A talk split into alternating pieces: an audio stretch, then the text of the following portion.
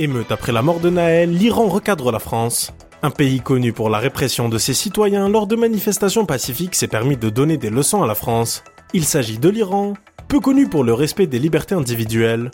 La République islamique a réagi aux émeutes en France.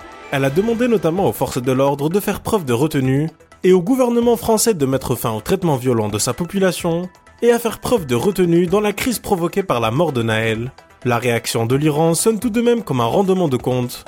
En effet, lors des manifestations qui ont eu lieu dans ce pays à la suite de l'assassinat de Mahsa Amini, une jeune femme qui a refusé de porter le voile, la République islamique n'a pas apprécié les déclarations du président français Emmanuel Macron sur les libertés dans ce pays. Le gouvernement français doit mettre fin au traitement violent de sa population en respectant les principes de dignité humaine, la liberté d'expression et le droit des citoyens à manifester pacifiquement, a donc déclaré le porte-parole du ministère des Affaires étrangères Nasser Kanani dans un tweet.